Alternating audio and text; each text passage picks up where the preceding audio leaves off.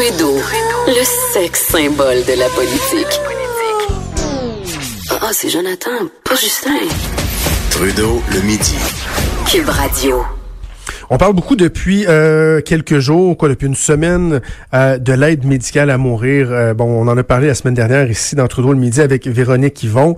Il y a plusieurs dossiers dans l'actualité qui viennent remettre à l'avant-plan toute l'histoire de l'aide médicale à mourir. Il y a entre autres un procès qui a lieu en ce moment à Montréal, des gens qui disent que leurs droits sont brimés, que eux devraient avoir droit à l'aide médicale à mourir mais qu'à cause de la clause de la prévisibilité de la mort, ils ne sont pas admissibles. Ils disent donc euh, que ça ne respecte pas leurs droits à eux. De l'autre côté, ben, vous avez des procureurs, des procureurs qui représentent le gouvernement, qui disent, ben, un instant, là, nous, on a des craintes, on pense que, les entendre parler, on pense qu'il pourrait carrément y avoir euh, une épidémie, là.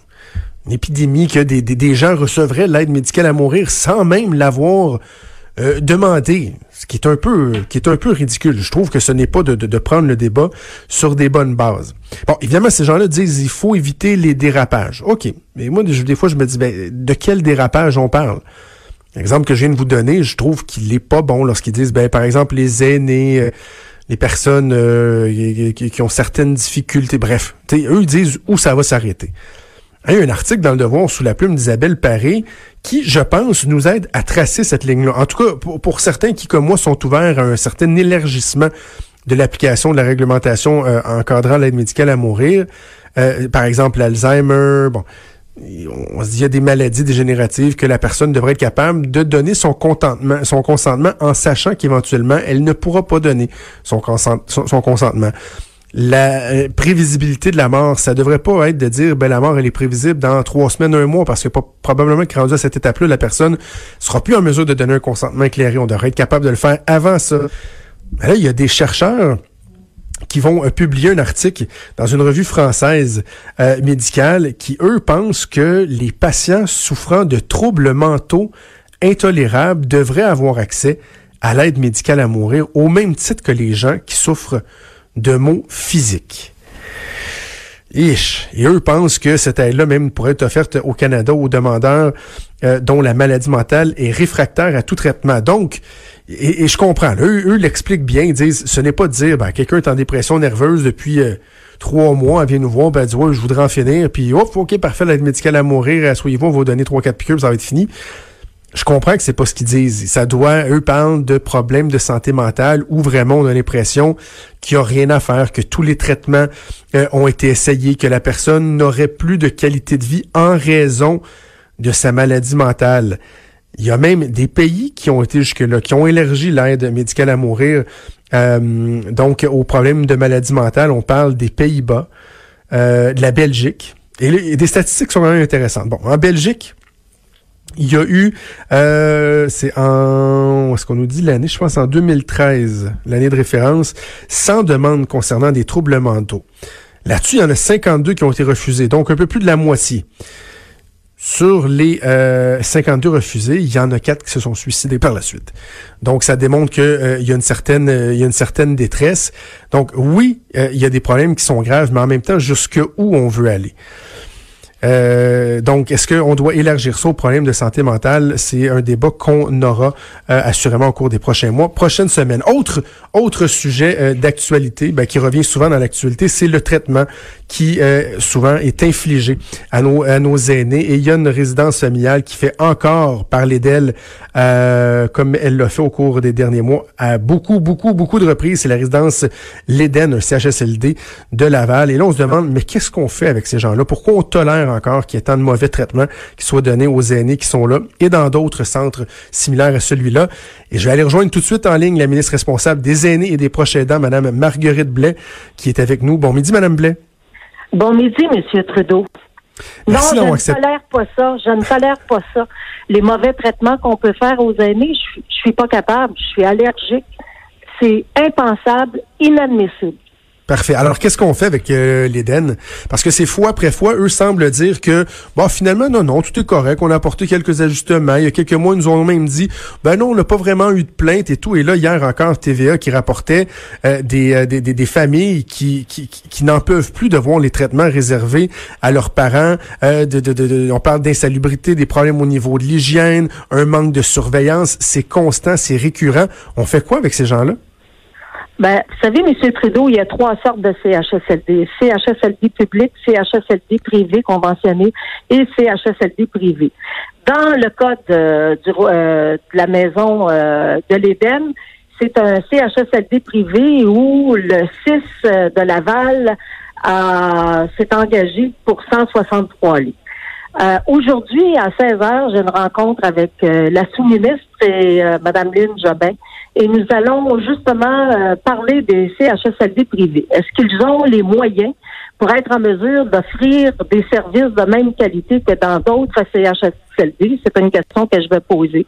Deuxièmement, comment se fait-il quand on met en place euh, des protocoles que les protocoles ne sont peut-être pas respectés?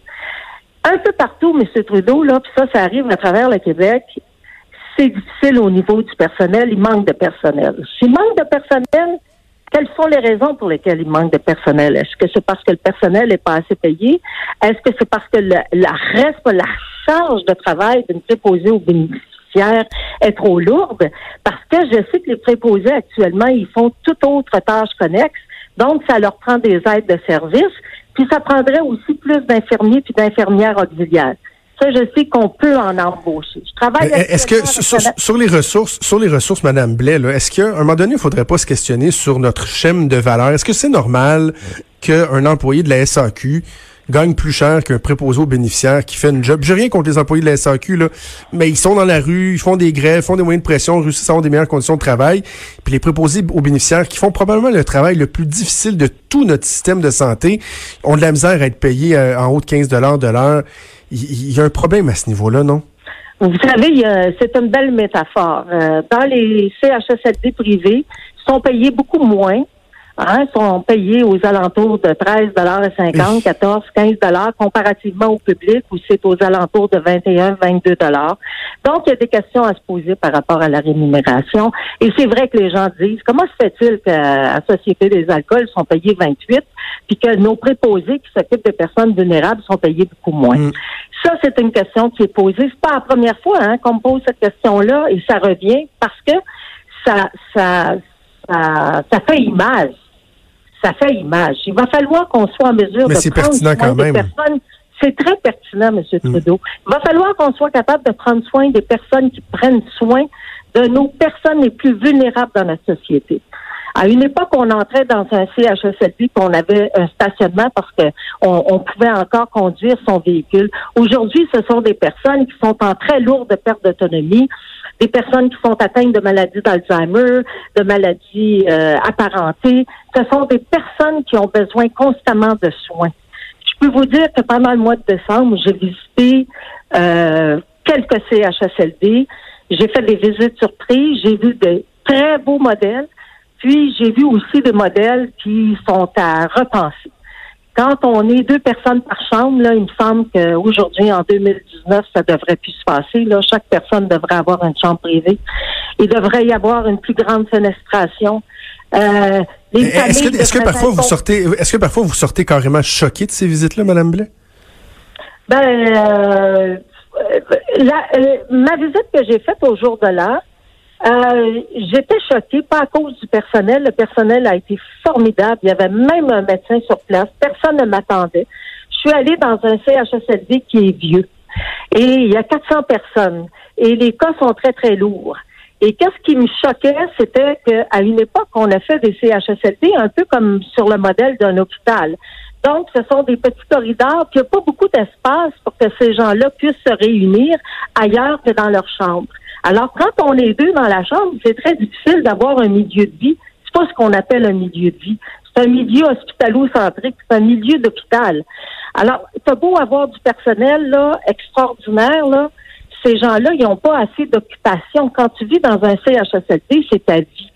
Et il faut pas que ce soit des milieux de fin de vie. Il faut que ce soit des milieux de vie jusqu'à la fin de ta vie. Il faut que tu aies des endroits qui te qui t'émerveille encore. Faut être capable ça, c'est un peu le concept de maison des aînés que, que votre ben parti oui, a proposé. Ça s'en vient, ça s'en vient. Et j'ai vu des nouveaux concepts comme ça. Il y a M. Philippe Voyer, qui est infirmier et qui est professeur à l'Université Laval, qui a visité à travers le monde des, euh, des, des, concepts de cette nature-là, qui, qui nous a fait une proposition c'est quoi euh, un vrai beau milieu de vie pour des personnes âgées? Ben, si le milieu de vie est beau pour une personne âgée, là, qui est hébergé, là, ça va être beau pour les familles aussi. Les familles vont avoir le goût d'aller visiter. Et puis, on va faire entrer les enfants aussi dans ces milieux-là pour émerveiller les yeux des personnes atteintes de maladie d'Alzheimer. Puis, imaginez-vous que le personnel sera beaucoup plus heureux de travailler dans des milieux où c'est agréable, où il y a plus d'espace, où c'est euh, mais, mais, mais, Madame la ministre, le, temps presse. votre vision, je, elle est tellement pertinente, elle est bonne, on la partage, mais il reste que là, à court terme, il y a des problèmes qui sont criants. Et moi, il y a un des espaces. Je vois deux volets là-dedans. A le volet des, des, des ressources, on vient d'en discuter. Il y a le volet de l'imputabilité aussi, Madame la ministre.